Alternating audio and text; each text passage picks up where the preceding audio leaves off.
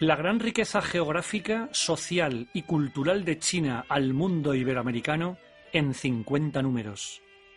Esta publicación, la primera revista cultural bilingüe hispano-china, cumple ahora una cifra redonda.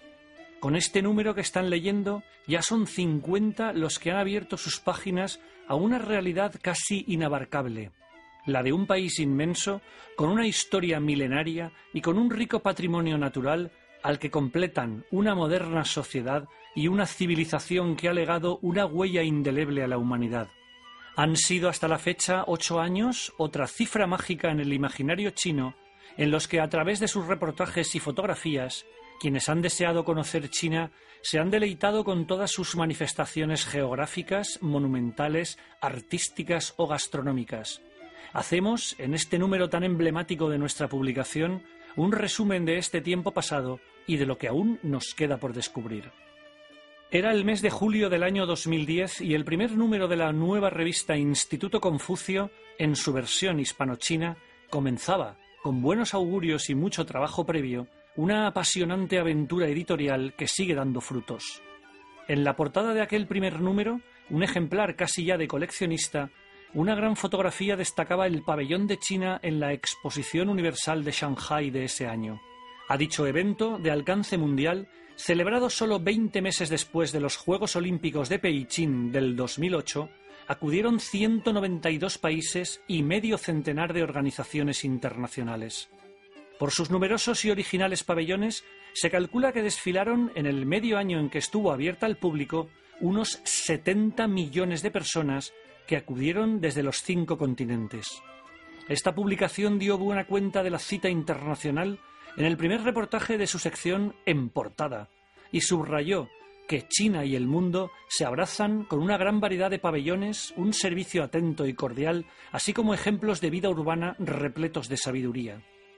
En dicha expo, por consiguiente, este país se presentó ante el mundo con sus mejores galas como una nación abierta que sabe aunar tradición y modernidad. En marzo de 2009 se publicó la primera revista bilingüe chino-inglés Confucius Institute y en poco menos de año y medio nacieron conjuntamente siete ediciones bilingües más: chino-ruso, chino-coreano, chino-japonés, chino-árabe, chino-francés, chino-tailandés y chino-español, completando lo que sería el número mágico de ocho. Y en marzo de 2014, tres ediciones más se unieron a la familia, chino-portugués, chino-italiano y chino-alemán. En el primer número de la versión hispano-china ya se vislumbraban las intenciones de esta publicación, que eran alcanzar un gran nivel de calidad de edición y de información sobre todo aquello relacionado con China y que sirviera como nexo de unión y vehículo de comunicación con el ámbito académico y lingüístico de habla hispana, es decir, abrir un diálogo cultural entre Latinoamérica, la península ibérica y China. Además, sus ambiciones y objetivos no se limitarían solo a la difusión de la historia, la cultura o la sociedad chinas, sino que de una manera transversal serviría como una herramienta didáctica para quienes se iniciaran o completaran sus estudios en lengua china.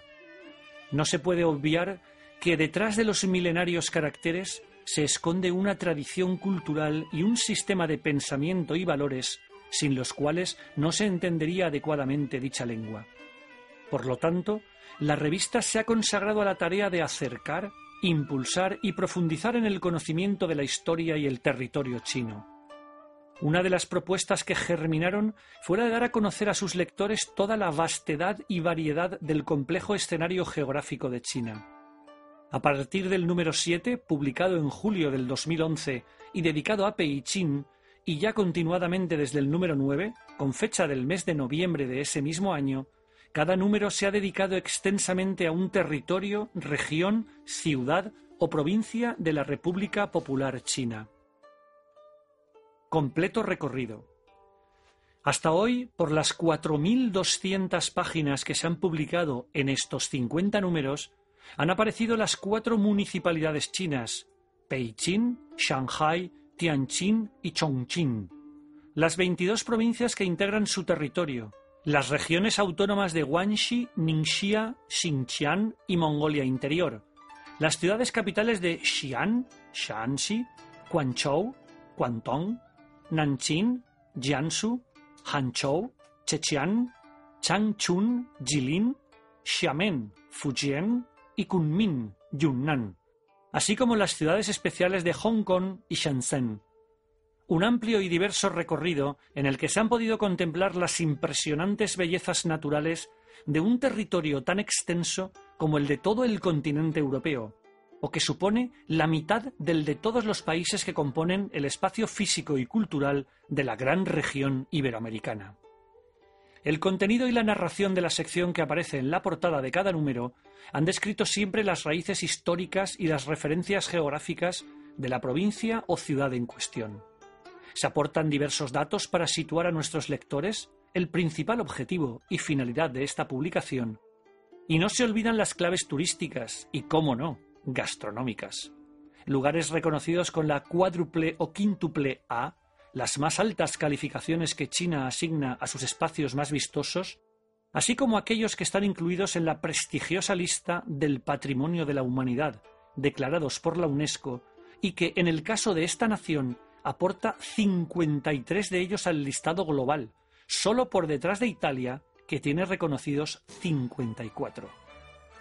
También la revista se ha sumado año tras año a las celebraciones del Año Nuevo del calendario tradicional, Así, y cada mes de enero, se realiza un reportaje principal destacando las principales costumbres que se llevan a cabo en esta festividad, que en China adquiere una especial importancia. Junto a quienes nos leen en papel, en la web o en las aplicaciones para dispositivos móviles, hemos celebrado los años dedicados al tigre 2010, conejo 2011, dragón 2012, serpiente 2013, Caballo 2014, Cabra 2015, Mono 2016, Gallo 2017 y Perro 2018.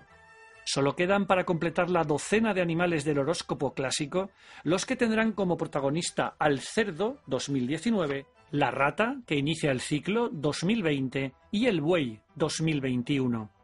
El simbolismo de los animales, su significado en la sociedad, y las leyendas que adornan los atributos que reciben las personas, por nacer en un año bajo el signo de cada uno de ellos, han sido descifradas en los diversos textos, ilustraciones y fotografías que se le han asignado. Dicho complemento gráfico, ilustraciones y fotografías sirven de gran ayuda en la lectura, y sin ellas no es posible captar de un vistazo todo lo que se quiere expresar. Hasta ahora se cuentan unas 6.000 imágenes o ilustraciones que han convertido a esta revista en una gran enciclopedia visual del acervo natural, social y cultural chinos. Precisamente la portada, el lugar desde el que se capta la atención, han aparecido las mejores y más representativas imágenes de ese país, desde el Templo del Cielo en Peichín o los guerreros de terracota de Xi'an hasta las viviendas típicas Tulu de los Hakka de Huanzhou o la Torre de la Grulla Amarilla de Wuhan, pasando por las dunas del desierto de Tenger en Ningxia o el área escénica de Chanjiaye en Hunan, donde se inspiró y se rodó parte de la conocida película Avatar, y así hasta el medio centenar. Destacada referencia cultural. Esta publicación ha tenido como norte a través de esos primeros ocho años de vida a la cultura, escrita con mayúsculas, sus manifestaciones de toda índole, las representaciones que se han dado de la misma, así como la forma y evolución que han tenido sus diferentes versiones a lo largo del tiempo. Es por ello que por la sección asignada con ese mismo título se han podido leer, ver y entender las más importantes. Esta publicación, con una clara vocación divulgativa, tratada con solidez académica, no quiere perder su versión más próxima y accesible para llegar a un público más amplio al que también le interesan todos los aspectos de la civilización china. Los principios estéticos de la pintura tradicional, así como el arte chino en toda su extensión, han constituido dos de las series más completas que se publicaron durante los primeros años. Más cerca en el tiempo, en el año 2017, se dedicaron cinco reportajes de cultura al origen de los apellidos chinos, de dicha serie se derivaron multitud de anécdotas y de situaciones de la vida cotidiana y de la sociedad. Por ejemplo, sabemos que el descendiente número 76 de Kongzi Confucio, es el jugador de ping-pong Kong Lin Hui, o que el nombre de familia Chang significa disparar el arco, y que los dos apellidos más comunes en China, con casi 100 millones de personas cada uno, son Wan y Li. La sección ha albergado también artículos sobre poesía, cine, caligrafía, novela o curiosidades como el primer sello postal, que se imprimió en China hace ya 140 años y que tenía por imagen un dragón dorado de cinco patas y ojos brillantes volando sobre las nubes. También se pueden citar los que tuvieron como protagonistas al simbolismo de las flores del ciruelo, la orquídea, el crisantemo o el bambú, y a los perros de la raza Sharpei, un texto por el que supimos que estos animales que parecen arrugados por el aspecto de su piel son originarios de China y se conocen desde la dinastía Han, 206 a.C., 220 después de Cristo. Las academias chinas, como centros de irradiación cultural, han tenido su presencia en dicha sección. Por ejemplo, en el número 36, mayo 2016, se dedicó un extenso reportaje a la provincia de Jiangxi, que recibe el nombre de Tierra de las Humanidades, por sus numerosas academias que ejercieron una gran influencia cultural y se hicieron mundialmente famosas. Entre ellas, la Academia de la Gruta del Ciervo Blanco, situada en la vertiente sur del monte Lu, que se considera la primera del mundo. El término academia, Suyuan, empezó a utilizarse durante la dinastía Tang, 618-907, o la Academia Chen en Guangzhou, un complejo destinado principalmente a la ceremonia ritual dedicada a los ancestros. Su arquitectura la convierte en el edificio más representativo de principios del siglo XX de la provincia de Guangdong. Un viaje de ida y vuelta. Otra de las secciones que han marcado carácter a esta publicación es Comunidad Global. Con un formato amplio y popular, sus temas han profundizado en la concreción de las realidades civilizatorias iberoamericana y china, así como en sus respectivas influencias en el viaje de ida y vuelta a uno y otro lado del mundo, se han tratado asuntos tan diversos como la influencia de la escritura de Gabriel García Márquez o Jorge Luis Borges, la repercusión del Quijote o la influencia del budismo en la lengua. Se han retratado lugares curiosos como la calle Sujiaohui de Shanghai, los estudios de cine de Changchun o monumentos como el Templo del Cielo de Peichin o el colgante de Datong, la compleja orografía china representada por el monte Buyi la residencia de montaña de Chengte, la cima Pudang o la cordillera Kunlun, así como el río Amarillo, la isla de Hainan o Kufu, el pueblo que vio nacer a Confucio. Conocimos curiosidades como la de la sociedad matriarcal de la etnia Yi en la provincia de Sichuan. Se trata de un grupo social que respeta mucho a las madres y en el que sus integrantes, compuestos por descendientes de una o varias abuelas maternas, eligen a la mujer más sobresaliente como cabeza de familia. Y leímos que el gusto por el vino en China es anterior incluso a la dinastía Han, porque en la primera recopilación de poesía china, el libro de las odas, Xi Jin, ya aparecen descripciones sobre la recogida y el consumo de la vid, una planta silvestre que se pensaba favorecía la longevidad y la salud. Buscamos información detallada de la ruta de la seda en sus múltiples facetas y aspectos, como la derivada de la expansión marítima, y en la que averiguamos que los vientos monzónicos aseguraban, según las estaciones, la regularidad de las singladuras, lo que hizo posible que la ruta marítima superara a la terrestre durante los periodos en que guerras e invasiones dificultaban o interrumpían el viaje de las caravanas por los caminos de Asia Central y Oriente Próximo o como el llamado tornaviaje, durante el que hace más de cuatro siglos unos marinos españoles se hicieron a la mar y encontraron una ruta de navegación destinada a unir tres continentes de forma regular. Aquella aventura náutica surcaba el Pacífico de este a oeste, desde Asia a América y después a Europa. Fue, por encima de todo, una ruta comercial aunque en las bodegas de los galeones que hacían la travesía también viajaban los conocimientos y las culturas de mundos desconocidos que hasta entonces muy pocos sabían unos de otros. La primera expedición se valió de los vientos que impulsaron a sus naves y de las condiciones de un clima condicionado por un monzón que ejerce su mecanismo regulador y que dentro de la diversa variedad climática china tiene una estación invernal seca que contrasta fuertemente con el cálido y húmedo verano.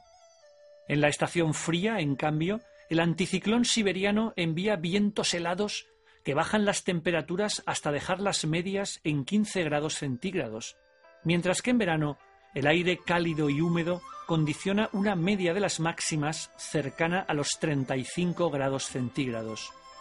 Datos que obtuvimos de otro de los reportajes publicados en la citada sección Comunidad Global. Ha habido más secciones y temáticas que sería demasiado prolijo enumerar y quienes son asiduos en nuestra lectura conocen sobradamente. En este mismo reportaje extraemos en una parte las dedicadas a personaje, lengua, expresiones, a través de la infancia y entrevista.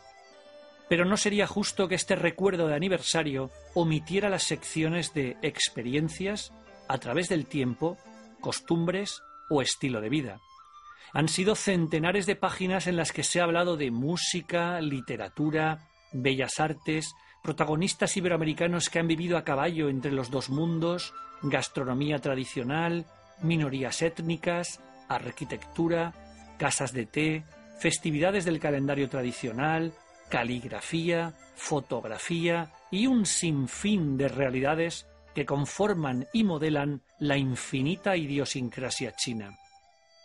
Durante estos 50 números se han podido leer más de medio millar de reportajes en los que se ha ofrecido siempre la versión más fidedigna de una cultura que ha asumido su pasado, vive sin complejos su presente y se dispone a encarar sin miedo un futuro luminoso no exento de retos.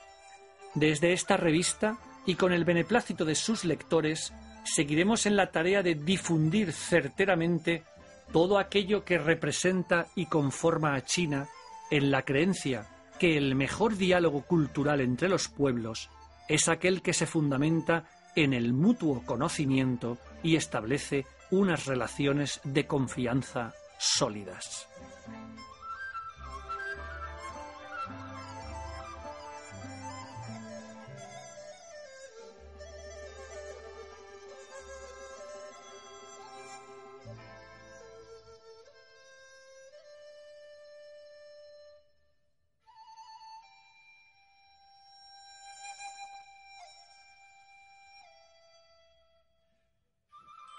Con nombre propio. Por la sección de la revista Personaje han desfilado hasta la fecha medio centenar de figuras públicas, actuales o del pasado, que han influido en las relaciones entre los mundos occidental y chino. Son reconocidas celebridades en sus respectivos campos de acción que van desde la literatura hasta el deporte, pasando por las bellas artes, la diplomacia, la medicina o la ciencia. En el primer número el elegido fue Juan Antonio Samaranch, a quien China tanto agradece su compromiso e impulso para que Beijing fuera la sede de los Juegos Olímpicos en 2008. Precisamente, el expresidente del Comité Olímpico Internacional falleció tan solo dos meses antes de aparecer nuestra publicación. Por parte occidental, hemos seguido la pista de la vida y obras de creadores como Picasso, Pablo Neruda, Mario Vargas Llosa y Pearl S. Bock, diplomáticos como Julio Palencia, Eugenio Bregolat y John King Fairbank, el periodista peruano Antonio Fernández Arce, el empresario español Albert Cohen, el dominico Francisco Varo o el incansable viajero Marco Polo. Por la parte china, la lista de protagonistas es más larga, una cuarentena de hombres y mujeres que se han ganado el derecho a aparecer con su nombre propio en los libros de historia y que han dejado su impronta, además, en el imaginario chino y occidental. Se han sacado a la luz la vida y obras de un corolario de personalidades de la ciencia, el arte en sus distintas manifestaciones, el deporte, la estrategia o el pensamiento, así como grandes ingenios que han brillado con luz propia y que han sido un estímulo para su país. A su vez, la revista ha querido con esta sección sacar a relucir en el mundo iberoamericano a dichas celebridades que han sido muy poco difundidas en Occidente.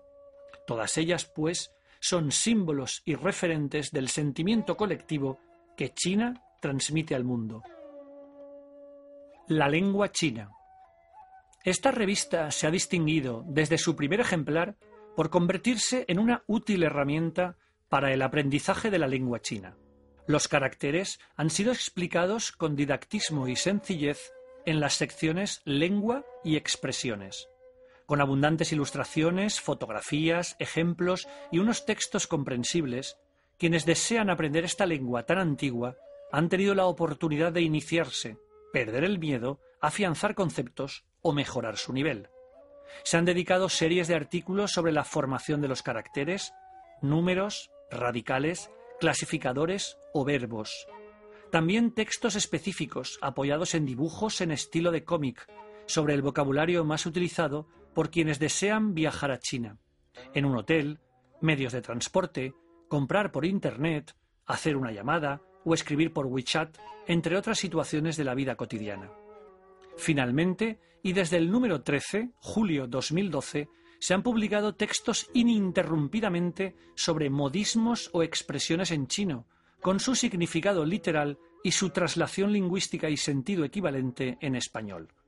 Un completo recorrido sobre una lengua que hablan más de mil millones de personas en todo el mundo. Una mirada infantil.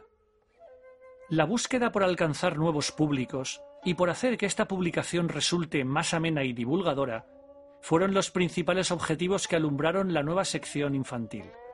Con el título de A través de la infancia y con unas ilustraciones dirigidas en exclusiva a ese público, la sección ha sido el complemento perfecto para que los más pequeños accedan a los contenidos de la revista. Sus dos páginas, con profusión de viñetas, cierran el tema de portada habitual y permiten ofrecer una mirada infantil a la región, provincia o ciudad que se ha tratado extensamente en las páginas anteriores. Los textos de la sección, redactados en forma breve para facilitar su lectura y comprensión, están escritos en chino, pinyin y español. Así, el público infantil y juvenil puede también incorporarlos como complemento divertido de aprendizaje y empiezan además a acostumbrarse a los caracteres y a su transcripción fonética. Voces de Iberoamérica. En enero del año pasado, esta publicación estrenó una nueva sección multitemática. Bajo el título genérico de Perspectivas, sus páginas se abren siempre con una entrevista a quienes dirigen los institutos Confucio del espacio iberoamericano. Todos ellos han conformado un coro de voces muy representativo de la fortaleza y dinamismo de los institutos Confucio en el gran espacio regional iberoamericano. La primera de las entrevistas fue para el máximo responsable de CRICAL, el Centro Regional de Institutos Confucio para América Latina, Roberto Lafontaine, para quien el aporte de esta institución es crucial para divulgar el idioma y la cultura china en América Latina. Además del citado, otros 13 responsables de Institutos Confucio han sido entrevistados hasta ahora. Lilian Espinoza, desde Viña del Mar, Chile, afirma que conocer la lengua china es un elemento diferenciador, y Arsenio Alemán, en La Habana, advierte que este idioma reportará empleos bien remunerados. En la misma línea se expresa el sinólogo Enrique Posada, desde Bogotá, para quien China es cultura y desarrollo y su lengua se escribe en futuro. En Lima, Rubén Tang pone el acento en el uso de las tecnologías digitales para acceder a la enseñanza de la lengua mientras que Isabel Cervera, Madrid, destaca que las manifestaciones artísticas y culturales son fundamentales para el aprendizaje lingüístico. Sostiene el ex diplomático colombiano Pablo Echavarría, responsable del Instituto Confucio de Medellín, que quienes estudian en China se convierten en embajadores de ese país allá por donde van. Y lo propio dice su colega mexicano Andrés Aluja, Universidad Autónoma de Yucatán, quien insiste en las ventajas del intercambio entre alumnados. Luis Pérez Van Morlegan, en Buenos Aires, califica de reto el de vincular a personas en un mundo cada vez más complejo y de difícil interpretación. Si bien la directora del Instituto Confucio de Costa Rica, Lai Sana Conchan, no duda en afirmar que ambas culturas comparten familia y comunidad como parte integral de su idiosincrasia. En dichas entrevistas hemos conocido los proyectos que impulsan estos centros difusores de la lengua y la cultura chinas, como el que anunció Norberto Consani, de La Plata, Argentina, con su nuevo posgrado de especialización en estudios chinos. También se hacen eco de la importancia de su imbricación con la sociedad local a la que sirven. Para José Salazar, la población ecuatoriana reconoce el rol protagónico de China como principal potencia económica y comercial, y Andrea Papier, secretaria general en la Universidad Nacional de La Plata, subraya que la sociedad argentina demanda más conocimiento e información sobre China, lo que su colega coordinador de idioma en Buenos Aires, Pablo Culinan, interpreta como el desafío de llegar a capas de la sociedad que todavía desconocen el gran acervo cultural chino.